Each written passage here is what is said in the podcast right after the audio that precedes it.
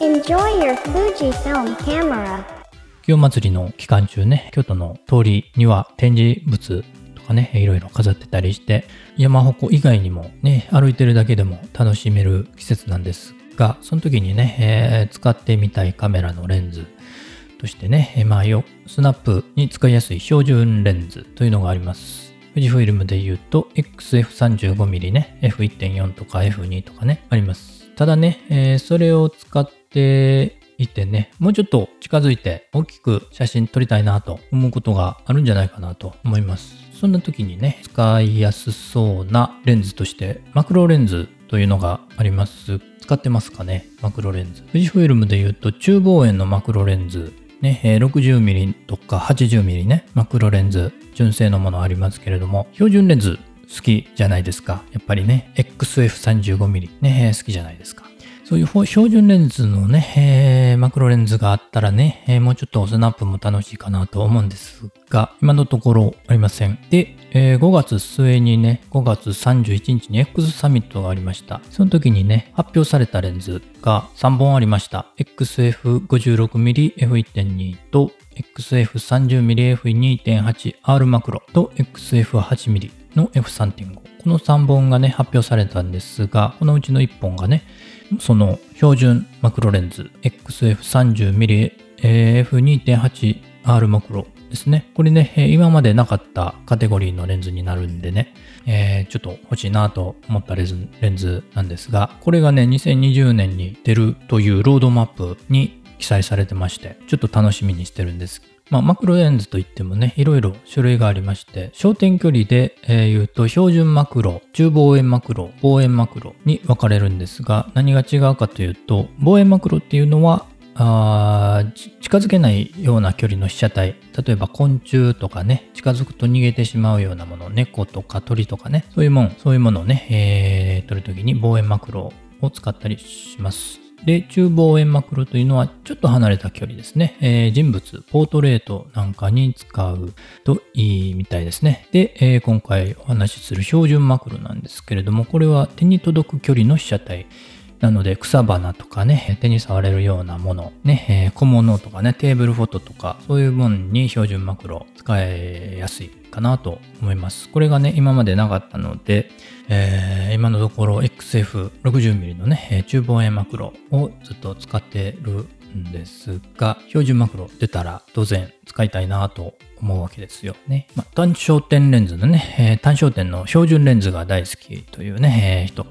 でももうちょっと近づきたいなということがある。で、えー中望遠レンズ、富士フイルム X マウントには中望遠マクロレンズがあるけど、標準マクロはなくて、えー待望の標準マクロが2020年に登場すると。ところが、ここでコシナが出てくるんですね。コシナの標準マクロレンズというのが出てきます。はい、先ほども言ったようにですね、えーまあ標準レンズ、単焦点の標準レンズが好きな人結構いると思うんですけれども、まあ X マウントで言うと、先ほども言ったように XF35mm の F1.4 とかね、F2 とかあります。まあ大人気ですよね、2つともね。えーその後にというか、もう一つね、えー X マウントで以前からね、えーあるカール・ツァイスのツイートシリーズ 32mmF1.8 というのもありますね。えーそれに加えて、えー最近発表されたシグマさんからね、えー発売されているシグマ 30mm の F1.4DCDA のコンテンポラリーね、えこれが加わって標準レンズね、えーいろいろ選べる状況になってきました。ただね、えこれがマクロレンズじゃないので、もうちょっと近づきたいと思うことが多々あるんじゃないかなと思います。最短撮影距離がね、いずれも30センチ近くのものになってます。最大撮影倍率も0.1から0.2ぐらいの0.17ですかね。えー XF35mmF1.4 は最大撮影倍率が0.17倍。まあそれでもちょっとね、物足りないなということが多々あります。でもう少し近づきたいなということで、えー探してみると X マウントのマクロで言うと中望遠マクロ XF60mmF2.4R マクロかカール・ツァイスのツイートシリーズ 50mm2.8F2.8 ですね。ここの2つが中望遠マクロとしてあります。まあ、標準マクロの選択肢がちょっとなかったわけですよね。ということで、5月31日の X サミットで発表された XF30mm F2.8R マクロが楽しみだなと思ってたんです。なかなかその後にね、えー、情報、詳細情報がまだ出てこなくて、まあまだね、えー、発表されたばっかりなんで、まあそれは仕方ないかなとは思うんですけれども、まあ秋ぐらいには、9月にね、もう一回 X サミットがあるみたいなので、もうそそのあたりになると、もう少し情報が出てくるんじゃないかなと思うんですが、その前にですね、コシナさんがそれに近い標準マクロレンズを発売するらしいんですね。えー、フォクトレンダーマクロアポウルトロン 35mmF2 の X マウント。これがね、2022年の8月に発売予定。もうすぐですね、来月ですね。えー、なのでもう詳細はもう見えてきています。えー、どういうものかというと、まあ、開放 F 値が F2 ということでね、えー、マクロレンズにしてはかなり大口径のコンパクトマクロレンズになりますね。で、富士フィルム X マウント専用設計で、えー、電子接点もありますので、えー、ボディと情報通信ができます。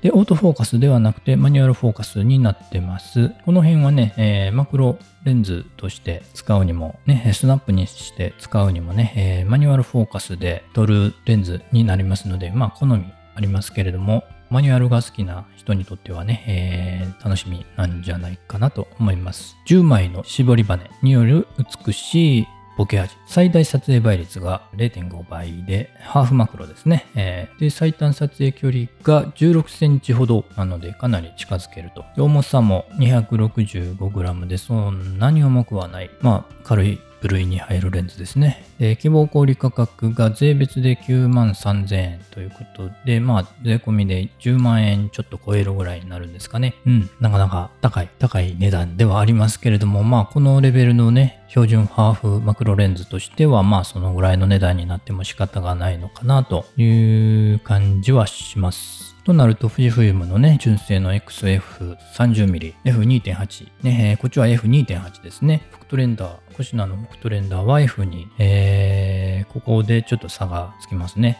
で、コシナの方が 35mm で、富士フイルムの方が 30mm。これはどうなんですかね。うーん、ちょっと難しいところですけれども、35ミリに慣れているということで言えば、コシナの方が、えー、使いやすいのかもしれないですけれども、35ミリではちょっと狭いなと思うことがね、スナップではありますので、その点でいくと30ミリの方がちょっと楽しみかなという気もします。で、全然詳細がね、わ、えー、からないので、ね、えー、とも言い難いんですけれども、価格ですよね。価格がどれぐらいのところで持ってくるのか。まあ、コンパクトプライムになると思うので、そんな10万円とかそのレベルのレンズではないような気がするんですが、どうなんでしょうか。まあ、住み分けというところで言うと、まあ、手に取りやすい価格帯で出てくるという期待はしています。まあ、詳細が出てくるのを楽しみにしたいと思います。ということで今回は単焦点標準レンズが大好きだけれども、もう少し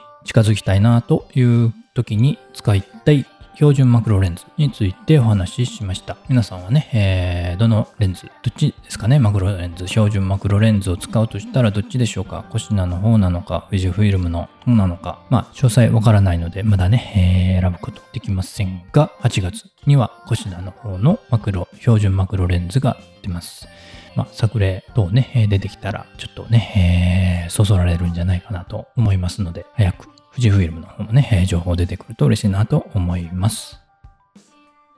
今回の配信が役に立ったという方、今後も聞いてみたいという方はフォローしていただけると嬉しいです。感想やメッセージはお便りフォーム、Twitter、 note のコメントでお待ちしています。